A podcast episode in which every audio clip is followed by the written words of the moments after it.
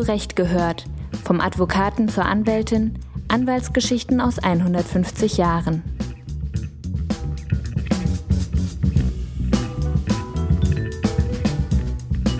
Die Anwaltschaft ist auch nur Teil eines größeren Ganzen. Wir alle wissen von den, von den zunehmenden Schwierigkeiten der Europäischen Union. Um Ihre Frage zu beantworten, ob wir da neutral sein können, dann möchte ich das mit einem ganz klaren Nein beantworten. Denn es gilt, unseren Rechtsstaat, unsere Rechtsstaaten innerhalb der EU zu bewahren und dafür zu kämpfen. I do feel threatened by uh uh, right wing media, of course, but that's the cost. But as an advocate, I don't feel threatened and I don't face disciplinary proceedings yet. This may, of course, change.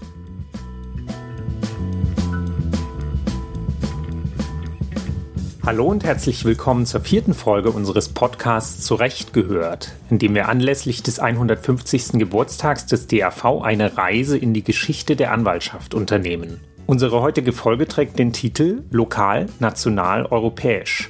Und wir schlagen den ziemlich großen Bogen von der lokalen Organisation der Anwältinnen und Anwälte in örtlichen Anwaltvereinen bis zur europäischen Integration. Gleichzeitig unternehmen wir damit auch einen Sprint durch die Jahrzehnte von der Neugründung des DAV nach dem Ende des Zweiten Weltkriegs bis zur Situation in der EU heute. Mein Name ist Stefan Petro, ich bin Historiker aus Leipzig und ich sitze hier virtuell zusammen mit meiner Moderatorenkollegin Friederike Wildberg, ihres Zeichens Juristin aus Berlin. Ja, hallo. Ich bin fast ein bisschen aufgeregt, weil wir uns für diese Folge so viel vorgenommen haben, aber vielleicht ergeben sich gerade durch die zahlreichen Momentaufnahmen ein paar interessante Erkenntnisse. Einsteigen wollen wir mit der Situation der deutschen Anwaltschaft 1945, direkt nach dem Ende des Zweiten Weltkriegs. Vielleicht noch kurz ein Hinweis zu der Zeit während des Zweiten Weltkriegs. Dazu gibt es übrigens mehr in einer unserer nächsten Podcast-Folgen. Wir wollen uns jetzt aber kurz mit der Zeit nach dem Zweiten Weltkrieg beschäftigen, wie Stefan schon gesagt hat, also sozusagen mit dem Wiederauferstehen des DAV.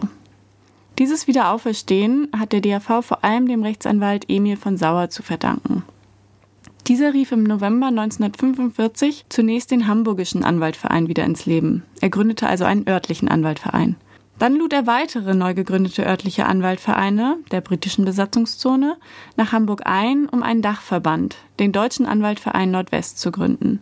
Nach und nach sind dann auch örtliche Anwaltvereine der französischen und der amerikanischen Besatzungszone beigetreten. Und der Name wurde dann auch 1948 in Deutscher Anwaltverein geändert.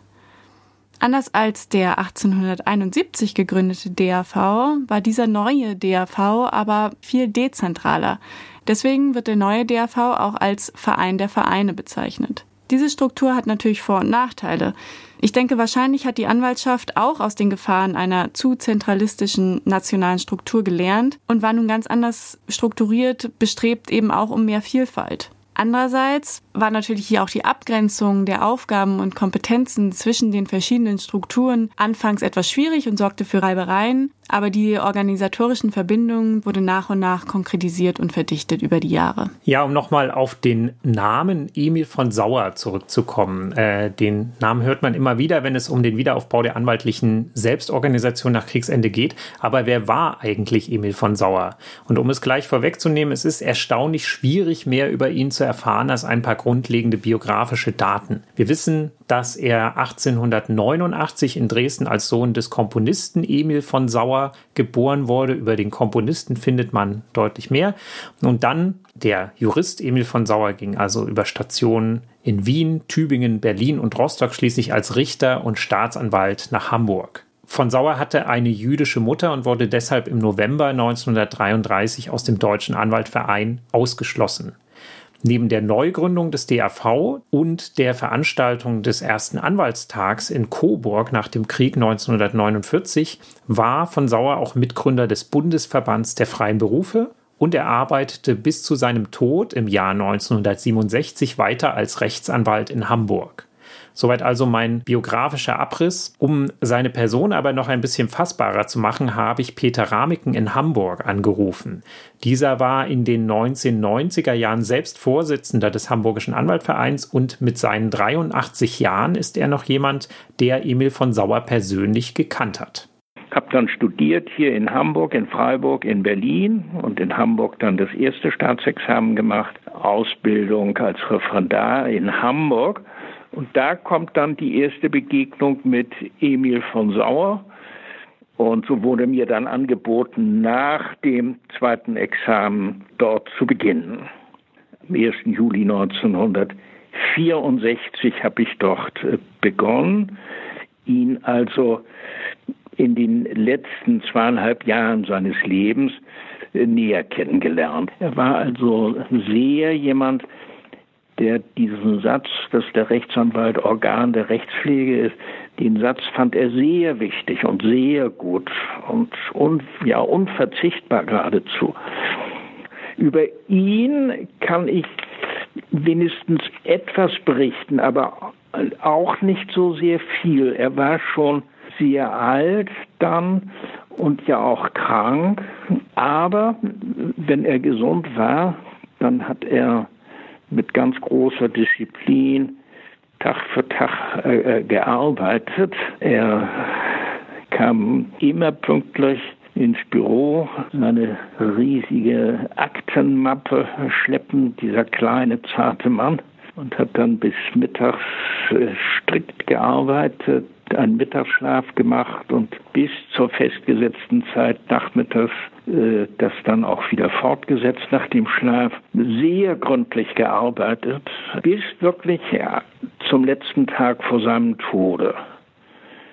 Am, am Nachmittag dann, am späten Nachmittag vor seinem Tode, öffnete sich bei mir zum äh, meinem Arbeitszimmer dann die Tür nach vorsichtigem Anklopfen und er öffnete sie so ein bisschen und guckte rüber zu mir. Auf Wiedersehen, Herr Doktor. Ich war zwar nicht promoviert, aber dann zog er sich ganz leise zurück und wir haben uns eben nicht wieder gesehen. Er ist am nächsten Tag auf dem Weg zur S-Bahn verstorben und ist dann tot aufgefunden worden. Die große Tasche mit den Akten, die er am Vorabend wohl noch bearbeitet hat, in der Hand. Während sich die Organisation des DAV in Westdeutschland als Verein der Anwaltvereine nach und nach neu entwickelte, war zumindest ein Teil der Anwaltschaft schon dabei, internationale Kontakte aufzufrischen oder neu zu knüpfen. Dies traf zum Beispiel zu auf den Kölner Anwalt Walter Oppenhoff, der Emil von Sauer 1959 auch als Präsident des DAV nachfolgte. Um etwas mehr über erste Internationalisierungsbestrebungen zu erfahren, haben wir auch mit seinem Sohn Michael Oppenhoff gesprochen. Der ist übrigens auch Vorreiter für Internationalisierung, denn er ist Gründer und Partner einer der ersten Anwaltssozietäten mit überregionalen Standorten, die sich auch mit vielen großen internationalen Wirtschaftsmandaten befasst hat. Michael Oppenhoff ist spezialisiert auf das Gesellschaft- und Konzernrecht und war auch bereits im Ausland als Anwalt tätig was uns in den 50er bis in die 60er Jahre hinein eigentlich international wieder sehr auf die Landkarte gebracht hat, war der gewerbliche Rechtsschutz. Weil die äh, ausländischen Unternehmen wollten natürlich auch in Deutschland äh, ihre Warenzeichen, ihre Patente, ihre Geschmacksmuster, ihre weiß nicht was gesichert haben. Das war insofern durchaus bedeutend, weil unsere Bürokontakte in den 50er und 60er Jahren zu einem nicht unerheblichen Teil über, wir sind keine Patentanwälte, also nicht über Patente, aber über Warenzeichen gelaufen äh, sind.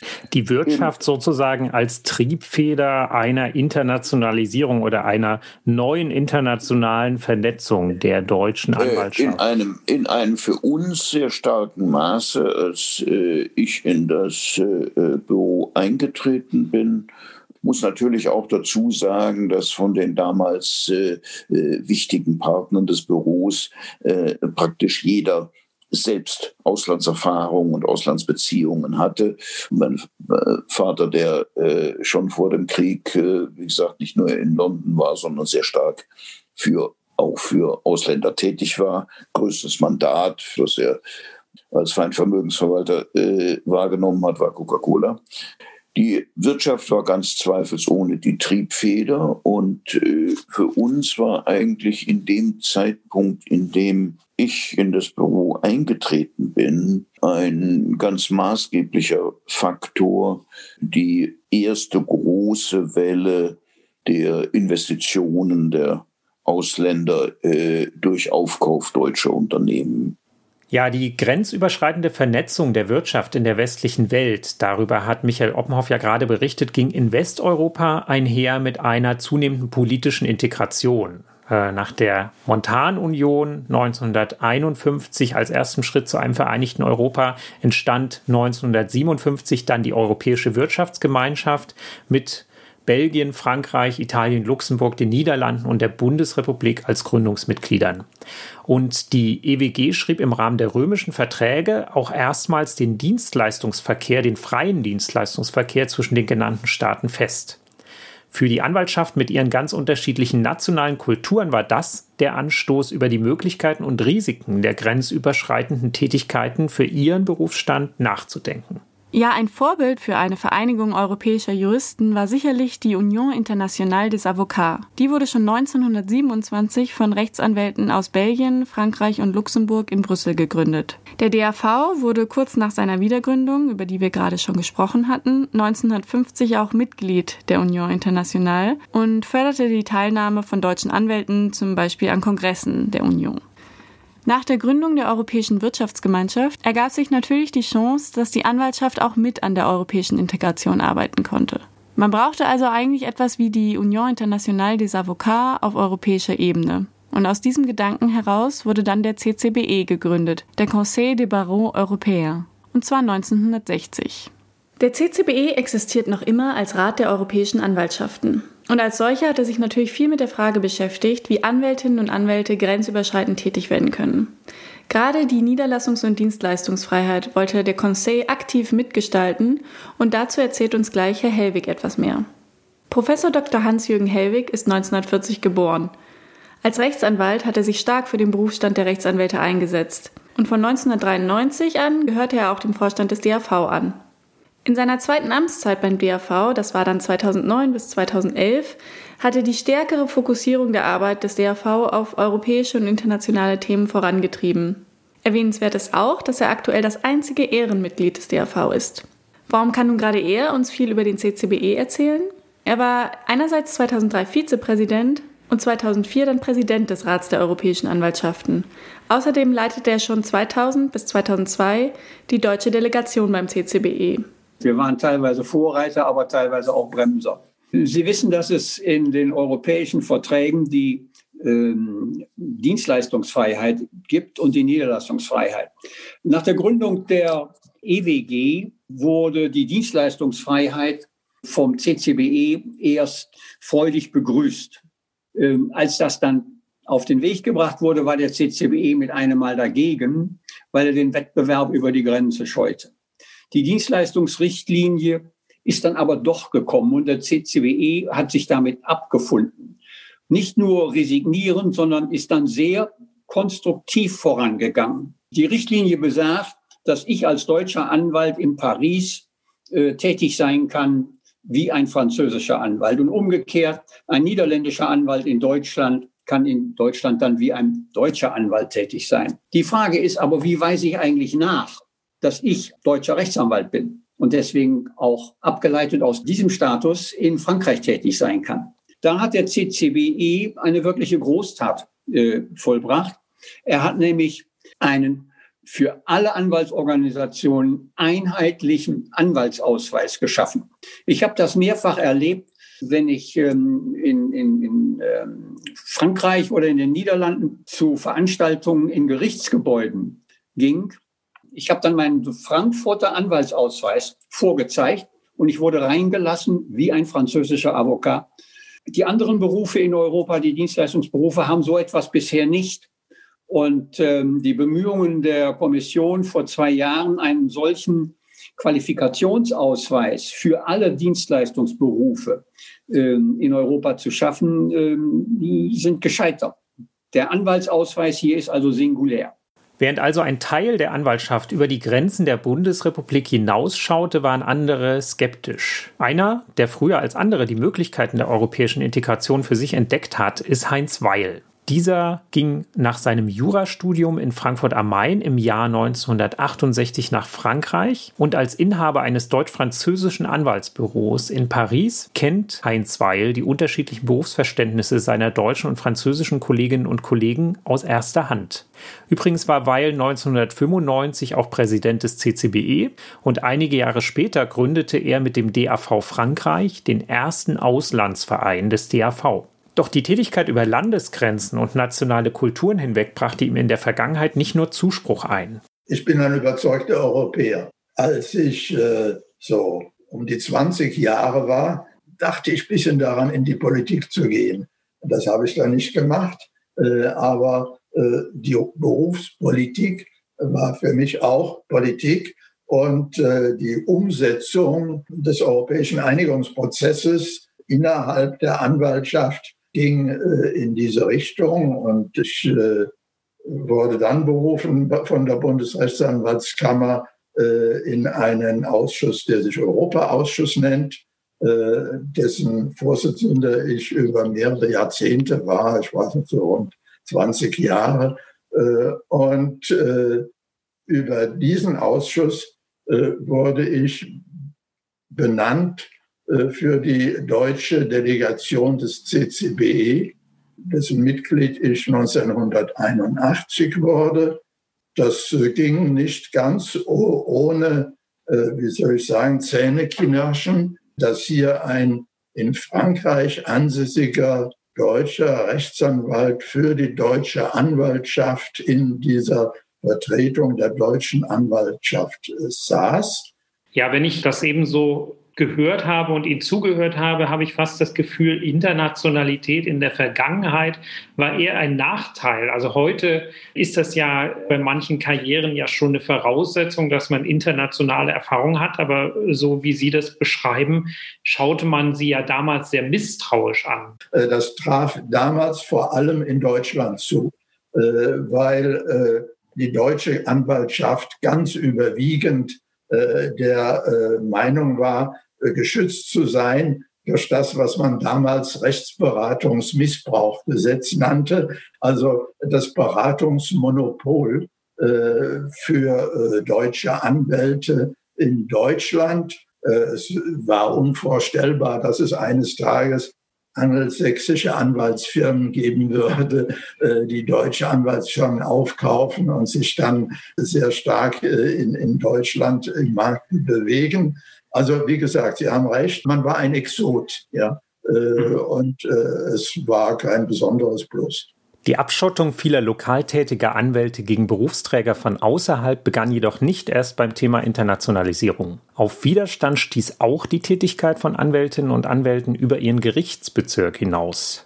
Das sogenannte Lokalisationsprinzip, also die Regelung, dass Anwältinnen und Anwälte an dem Ort, wo sie gerichtlich tätig sein wollten, auch wohnen mussten, war vom DAV schon länger kritisiert worden und es wurde 1987 durch die sogenannten Bastille-Beschlüsse des Bundesverfassungsgerichts obsolet. Doch auch danach blieben die Fronten zwischen Befürwortern moderner Anwaltsfirmen und den Bewahrern der standesrechtlichen Traditionen verhärtet, wie Michael Oppenhoff berichtet. Als sich Ende der 80er Jahre die Möglichkeit zu ergeben schien, sich über die damaligen Gerichtsbezirke hinaus zu verbinden, waren wir das erste äh, größere Büro, was sich mit einem Frankfurter Büro zusammengeschlossen hat.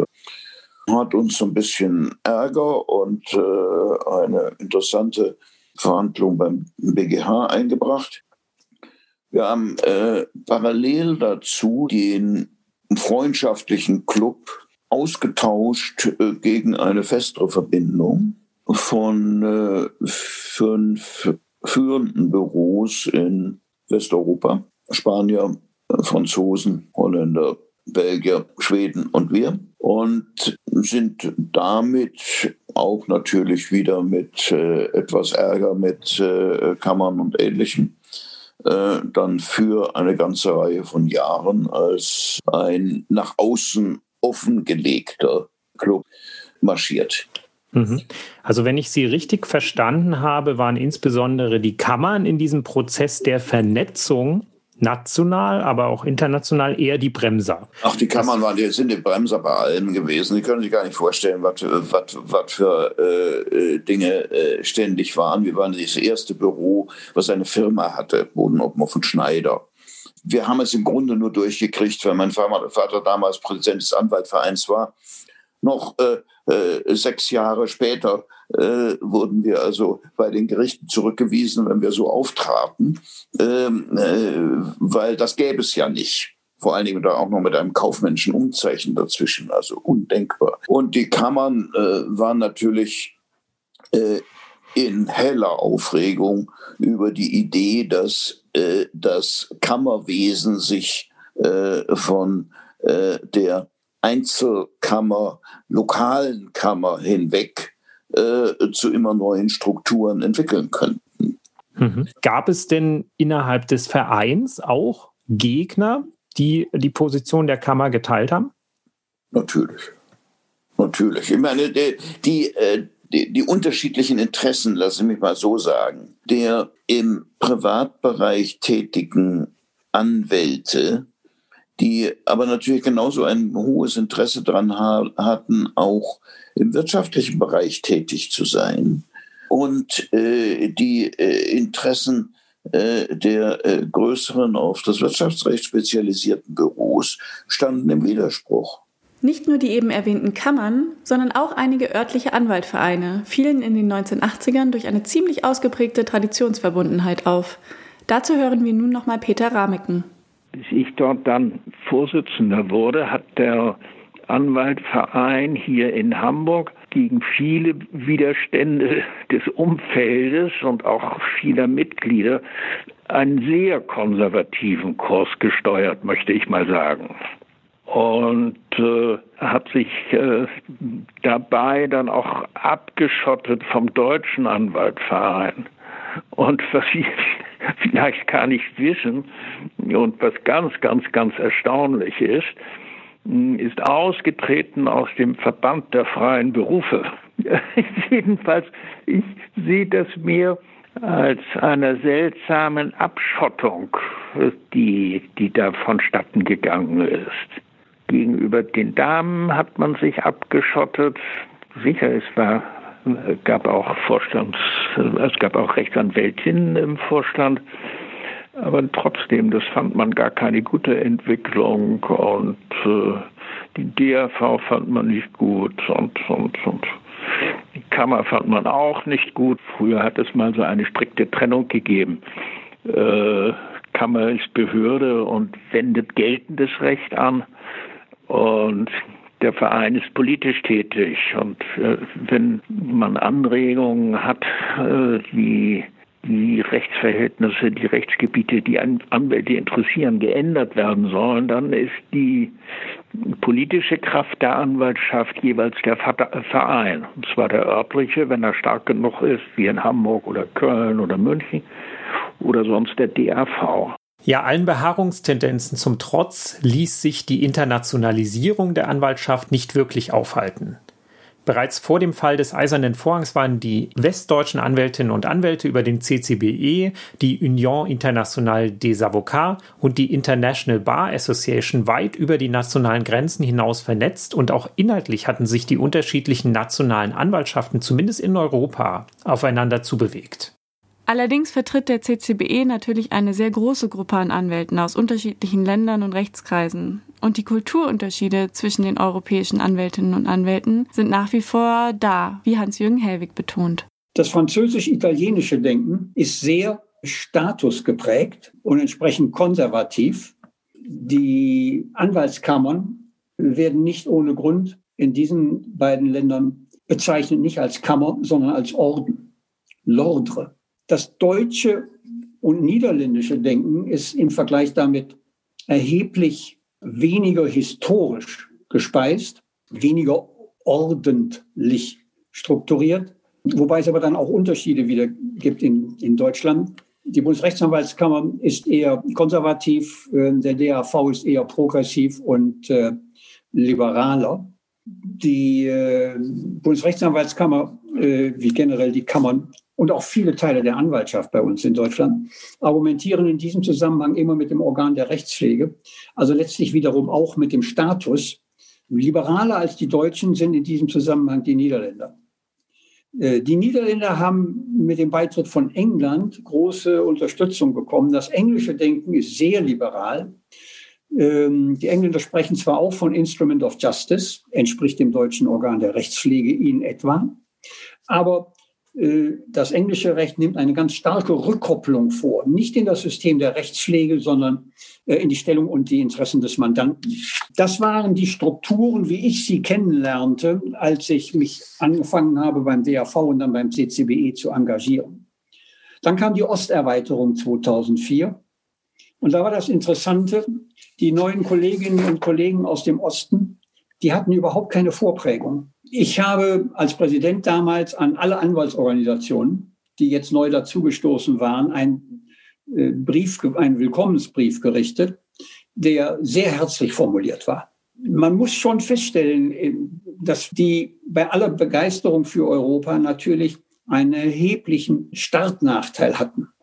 Formal hatten diese neuen Mitgliedstaaten das ganze Unionsrecht übernommen, den Acquis communautaire. Das war Theorie sie hatten keine praktische Erfahrung im europäischen Gemeinschaftsrecht. Das habe ich damals sehr früh erkannt, weil mich nach einer Tagung in Budapest ein ungarischer Kollege darauf angesprochen hatte. Das hat mich veranlasst, mich an die Kommission zu wenden und die Kommission zu bitten, weiterhin Mittel zur Verfügung zu stellen für die Unterrichtung von Anwälten und Richtern in den neu, neuen Beitrittsstaaten in der Praxis des Unionsrechts. Daraufhin kam die Kommission äh, nach kurzer Überlegung mit der Antwort zurück und sagte, das Anliegen ist berechtigt, aber dafür haben wir keine Mittel. Haushaltsmittel haben wir nur vorgesehen für die Information über das Unionsrecht in den Staaten jenseits der jetzigen Grenzen der Europäischen Union also den künftigen Beitrittsstaaten. Da habe ich gesagt, können Sie das nicht ändern? Können Sie nicht einen Teil der Mittel erstmal abzweigen für die weitere Unterrichtung in der Praxis bei den neuen Beitrittsstaaten, die jetzt das dringend brauchen? Weil die abgehängt sind und immer weiter abgehängt werden, weil sie natürlich den Rückstand nicht aufholen können. Nein, das geht nicht. Das Problem, was ich gerade geschildert habe, was damals sich abzeichnete, ist bis heute nicht beseitigt. Man neigt in der Politik dazu, ähm, rasche, rasche äußerlich sichtbare Erfolge anzustreben und ähm, an die Absicherung des Erreichten äh, und die Vertiefung äh, wird weniger gedacht. Und damit sind wir auch schon im 21. Jahrhundert angekommen. In der letzten Viertelstunde unseres Podcasts wollen wir uns einigen aktuellen Fragen und Problemen widmen. Ja, ein Aspekt, der auch mal wieder zeigt, dass die Anwaltschaft letztlich nur ein Spiegel der Gesellschaft ist, sollte eigentlich schon deutlich geworden sein. Äh, wir haben bis jetzt keine einzige Zeitzeugin gehört. Und das war tatsächlich typisch äh, für die Integration der Anwaltschaft äh, im europäischen Rahmen, denn das war eine reine Männerveranstaltung zunächst. Ähm, an der Gründung des CCBE im Jahr 1960 hat keine Frau mitgewirkt. Dies hat sich glücklicherweise geändert und mit der Berufung der Berliner Rechtsanwältin Margarete von Gahlen als Präsidentin im Januar diesen Jahres steht mittlerweile die vierte Frau an der Spitze des CCBE. Um zu erfahren, wo wir in Bezug auf das jahrzehntelang vernachlässigte Thema Gleichberechtigung bei den Anwaltschaften in Europa und in Deutschland stehen, haben wir mit Katharina Miller gesprochen. Katharina Miller wurde auf der Ostalb geboren, studierte dann in Greifswald schwerpunktmäßig Wirtschafts- und Europarecht und ging über multiple Stationen in Deutschland, Luxemburg und Frankreich schließlich nach Spanien. Heute lebt sie in Madrid und sie ist Präsidentin der im Jahr 2000 gegründeten European Women Lawyers Association. Wir haben uns gegründet, weil vor allen Dingen der Deutsche Juristinnenbund da ganz stark hinterher gewesen ist, weil es im Deutschen Juristinnenbund ein ganz großes Anliegen war, zum, zum einen auf Europarecht, also Europarecht zu beeinflussen und auch eine Vernetzung von Juristinnen, also nicht nur Anwältinnen, sondern generell Juristinnen, also alle Personen, äh, die Jura studieren und sich dem weiblichen Geschlecht äh, zugehörig fühlen. Und ähm, eben auch Lobbyarbeit auf europäischer Ebene, also Lobbyarbeit bezüglich des Europarechts, bezüglich des äh, EU Gender Equality Acquis. Mhm. Wie ist denn da die Bilanz? Also, wenn Sie jetzt sich zurückerinnern, würden Sie sagen, wir haben eigentlich das erreicht, was wir uns gewünscht haben, oder da bleibt doch noch viel zu hoffen und viel Arbeit zu machen? Es gibt da eine ganz tolle Studie im Auftrag des Europäischen Parlaments von 2018, die sehr gut, ich glaube auf 100 Seiten sehr gut herausarbeiten, wie die Verteilung ist innerhalb der ich sage jetzt einfach mal Rechtsberufe, ja. Und es ist tatsächlich so, also es gibt, äh, möchte ich jetzt mal so sagen, einen Fortschritt, also dass tatsächlich es mehr äh, Anwältinnen jetzt gibt. Es gibt viel mehr Frauen, junge Frauen, die Jura studieren und die auch Jura-Absolventinnen sind. Und es gibt jetzt auch äh, viel mehr Anwältinnen, zumindest in Deutschland und in Spanien. Und es ist aber auch tatsächlich so, dass in beiden Ländern, vor allen Dingen in Deutschland, die meisten Anwältinnen sich tatsächlich dem Familienrecht widmen, äh, was ich sehr bedauerlich finde, weil da eben weniger Geld zu verdienen ist. Und gerade in den Bereichen, in denen mehr Geld zu verdienen ist, da doch tatsächlich noch weniger Anwältinnen sind. Und genauso es tatsächlich auch weniger Anwältinnen als Partnerinnen gibt in den Großkanzleien oder generellen Kanzleien äh, als tatsächlich Anwältinnen da sind. Also für Deutschland war das, glaube ich, ein Anteil von 16 Prozent Frauen in, als Partnerinnen in Großkanzleien und in Spanien war es ein bisschen besser, aber nur ein bisschen besser. Ein anderes wichtiges Thema ist die wieder zunehmende Dominanz nationaler Interessen und nationaler Alleingänge innerhalb der EU. Das bringt natürlich auch für die europäische Zusammenarbeit von Anwältinnen und Anwälten mehr Unsicherheiten, wie Hans-Jürgen Hellwig für uns zusammengefasst hat. Wenn ich eine Kristallkugel hätte, dann würde ich da reinschauen, dann würde ich Ihnen sagen, die Dinge kommen so und so, aber die habe ich nicht. Ich beginne damit, dass der CCBE ja nur Teil eines größeren Ganzen ist. Die Anwaltschaft ist auch nur Teil eines größeren Ganzen. Wir alle wissen von den, von den zunehmenden Schwierigkeiten der Europäischen Union. Wir haben die Rechtsstaatsprobleme, wir haben das Thema Schuldenfinanzierung äh, über die europäische Ebene. Wir haben generell, das sind einzelne Themen, wir haben generell äh, die zunehmende Schwierigkeit, um der Idee Europa und um des Gemeins, Zusammen miteinander willen, Mehrheitsentscheidungen zu akzeptieren. Ähm, das ist im CCBE auch so. Sprich, der CCBE tut sich auch schon seit einiger Zeit immer schwerer zu gemeinsamen Positionen zu finden weil der CCBE hier eine Rolle auszufüllen versucht und häufig nicht kann und dann mit Formelkompromissen arbeitet, ähm, ist der Einfluss der nationalen Anwaltsorganisationen bei der Kommission viel größer geworden. Die nationalen Büros von BRAC, DAV oder von den französischen Anwaltsorganisationen, Italienern und so weiter in Brüssel ist viel größer geworden, weil die nur die eigene nationale Sicht schildern. Und damit weiß die Kommission, wissen die Abgeordneten im Europaparlament, wie wird in den einzelnen Mitgliedstaaten darüber gedacht.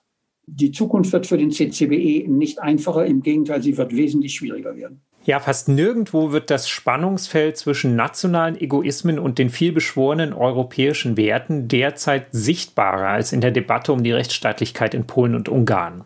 Und sowohl der Deutsche Anwaltverein als auch dessen europäisches Pendant, der CCBE, haben sich in diese Debatte eingemischt. Ja, die eben angesprochene Rechtsstaatsdebatte wurde jetzt natürlich nochmal befeuert durchaus auch durch die Corona-Pandemie und die milliardenschweren Corona-Hilfen, die die EU mobilisiert hat. Die Auszahlung dieser Gelder hat die EU durch einen sogenannten Rechtsstaatlichkeitsmechanismus an die Einhaltung von Rechtsstaatsstandards in den Mitgliedstaaten gekoppelt und dadurch ist das Thema natürlich auch jetzt wieder besonders aktuell. Sowohl der DAV als auch der CCBE begrüßen die Bestrebungen der EU zur Durchsetzung der Rechtsstaatlichkeitsstandards, denn die Verschlechterung von rechtsstaatlichen Bedingungen in einem Mitgliedstaat ist nicht nur ein nationales Problem, sondern es wird zu einem europäischen Problem mit Auswirkungen auch auf die anderen Mitgliedstaaten. Ja, man sieht äh, ziemlich deutlich, dass DAV und CCBE in dieser Frage Farbe bekennen und das Engagement geht auch über Pressemitteilungen hinaus. Nun könnte man allerdings auch argumentieren, dass die Anwaltsorganisationen mit ihrer Kritik an nationalen Regierungen ihre Kompetenzen überschreiten. Unsere Gesprächspartnerin Katharina Miller hält jedoch dagegen, dass Anwältinnen und Anwälte sich bei der Verteidigung rechtsstaatlicher Prinzipien nicht nur einmischen dürfen, sondern dass sie dies müssen. Das Erste, was ich dazu sagen, generell gerne sagen möchte, ist, dass wir beobachten können, dass in jedem Land, und das ist auch Deutschland mal passiert, in der, unserer grauenhaften Vergangenheit, immer wenn es zu diktaturähnlichen Sichtweisen gekommen ist, dann war einer der ersten Einschnitte kurioserweise immer in die Belange von Frauen. Also je weniger demokratisch ein Staat ist, umso größer sind die Eingriffe gerade in die reproduktiven Rechte von Frauen. So, und dasselbe kann man so leider auch sagen über ein paar Mitgliedstaaten, äh, wie zum Beispiel äh, Polen oder auch äh, Ungarn oder auch Bulgarien sehen wir diese Tendenzen leider auch. Ich rede auch mittlerweile davon, dass wenn äh, Frauenrechte nicht beachtet werden, dass es dann auch kein Rechtsstaat, keine Demokratie gibt. Also wenn ich von Demokratie spreche, dann spreche ich auch immer implizit von Frauenrechten. Denn wo keine Frauenrechte sind, gibt es auch keine, keine echte, reale Demokratie. Und insofern, um Ihre Frage zu beantworten, ob wir da neutral sein können, als DAV oder als CCBE oder als JULA, dann möchte ich das mit einem ganz klaren Nein beantworten. Wir können da nicht neutral sein, denn es gilt, unseren Rechtsstaat, unsere Rechtsstaaten innerhalb der EU zu bewahren und dafür zu kämpfen. Und da sind wir, die wir eben nicht in Polen und in Bulgarien und in Ungarn leben, ganz stark gefragt, um uns solidarisch an die Stelle unserer Kolleginnen und Kollegen zu stellen, die das eben nicht so sehen wie, wie die andere Hälfte oder ein anderer Bestandteil oder eine andere Gruppe in ihren Ländern. Da gilt es nicht mit dem erhobenen Zeigefinger dazustehen auf der Kanzel. Wir müssen die Menschen begeistern für einen Rechtsstaat, für die Demokratie. Wir müssen die Menschen überzeugen. Wir müssen versuchen, ihnen klarzumachen, dass es ganz wichtig ist, dass wir auch äh, Minoritäten dass die sichtbar sind, dass die zu ihren Rechten kommen. Und natürlich, und Frauen sind keine Minorität, dass Frauen genau dieselben Rechte haben wie Männer und dass sie über ihre reproduktiven Rechte mitentscheiden sollten. Auf keinen Fall Neutralität kann nicht sein, darf nicht sein. Wir wollten die Rechtsstaatsdebatte in den osteuropäischen Staaten aber nicht nur von außen betrachten, sondern es war uns wichtig, auch eine Stimme aus einem der betroffenen Länder zu Wort kommen zu lassen. Entsprechend sind wir froh, dass wir über die Heinrich Böll Stiftung in Warschau Kontakt zu Silvia Grigorschik-Abram herstellen konnten, die als Anwältin in Polen zugleich eines der Gesichter der dortigen Oppositionsbewegung ist. Silvia Grigorczyk-Abram, die du gerade schon erwähnt hast, ist polnische Anwältin und derzeit in Warschau tätig. Sie ist Mitgründerin der Initiative Free Courts. Diese Initiative wurde 2017 gegründet und setzt sich für die Unabhängigkeit von Richtern ein und schützt diese vor Repressionen. Wir haben das Interview auf Englisch geführt und integrieren in den nächsten sieben Minuten zum Abschluss unserer Podcast-Folge einen längeren Ausschnitt daraus. Let me just say that it all started um, in late 2015 because since late 2015 Poland has been facing uh, an ongoing rule of law crisis. The majority Justice Party uh, adopted a number of bills that threaten Polish constitutional democracy, stability, and was, it was also a threat to the protection of human rights. And what is important that those changes uh, were aiming to changing the entire system of the state in violation of the Polish constitution because uh, Law and Justice Party does not have the majority in Poland to change the constitution. In Hungary, they do have the majority. So this is a, a slightly different story. They use the same roots and tools, but they have the majority to change the constitution. So you, you described how the, the situation for judges has changed quite dramatically uh, during the last years. But what about the situation of lawyers? Uh, do they have any restrictions uh, as well? Fortunately, as an advocate, we have a separate disciplinary system, and uh, we uh, are independent. And uh, although I am taking care of many so-called so-called political matters uh, defending the president of the supreme court i do not face any disciplinary proceedings and i don't feel either i do feel threatened by uh, uh, right-wing media of course because the hate speech against me it's enormous really and i got offensive messages almost every day. Uh, but that's the cost. But uh, as uh, as an advocate, I don't feel threatened and I don't face disciplinary proceedings yet. This may, of course, change uh, any time soon because we do know that the advocates uh, they're next in the road for the changes. They don't do it yet because you probably know we have uh, massive uh, protests now in Poland mm-hmm. regarding abortion and so on. So many things are going on. So advocates are just put on the side and uh, waiting. But I have no doubt that one that this moment may come anytime soon. Um, the rule of law encompasses a number of aspects, of course. And which aspect of the rule of law do you see most endangered in Poland? Is it the separation of powers? You mentioned uh, the problem you have with judges at the moment, or is it pressure on media? What do you think is the most endangered aspect at the moment? I think both, definitely separation of powers and huge pressure on the judges because without independent judge, uh, the whole system collapsed, right? But of course, media are another topic of uh, in Poland. We have really terrible situation situation regarding uh, uh, uh so-called national media because they're just uh, doing constant smearing campaign against judges, against uh, LGBT society, against refugees, and so on. So this is another another issue. And again, without uh, independent court at the end, you cannot somehow uh, function actually in, in, the country. So I, I guess that's the, the, the biggest threat. So, of course, the situation is very dire, but would you also say that there was something that you have achieved? Well, definitely. The, the, the greatest success is uh, that they knew that the movement of the civil society rise up. Uh, but also we had some great successes uh, in the Court of Justice of European Union, and we have several co- cases in um, Strasbourg that has been communicated. And what we also do in free courts, we don't only go to the courts and to the streets, but we visit various European institutions saying this is not the voice of Polish lawyers. This is the voice of the government. The voice of Polish lawyers and the voice of Polish judges is different. So, from an outside perspective, like uh, from the Deutsche Anwaltverein, is there anything uh, you would hope they would do or, or, that they can do? Well, I think that there are plenty of possibilities.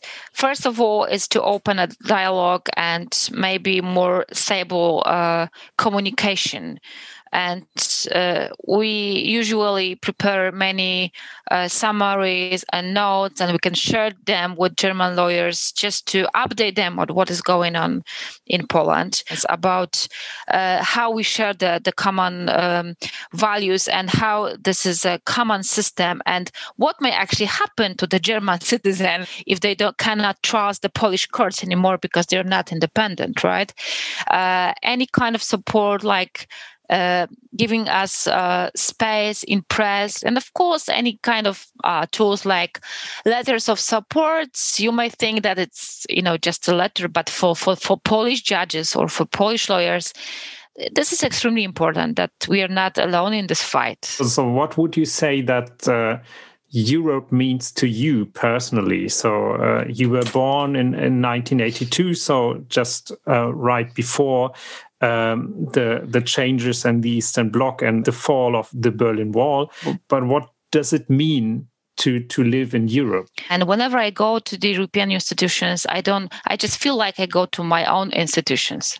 I feel like home and I'm just asking for help not only for Poland but for Europe to be better united stronger place and this is uh, how I think. Uh, and it's just simply my home. I cannot imagine Poland outside of European Union. And I hope that that will never happen.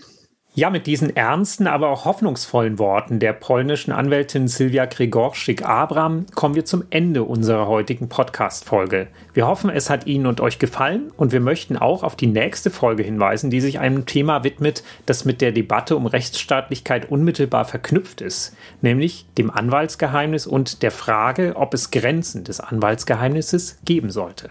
Wie immer freuen wir uns über Kritik und Anregungen unter zurechtgehört.anwaltverein.de. Weitere Informationen zum Podcast und zur Geschichte der deutschen Anwaltschaft gibt es unter anwaltverein.de slash 150 Jahre DAV. Und damit tschüss und bis zum nächsten Mal.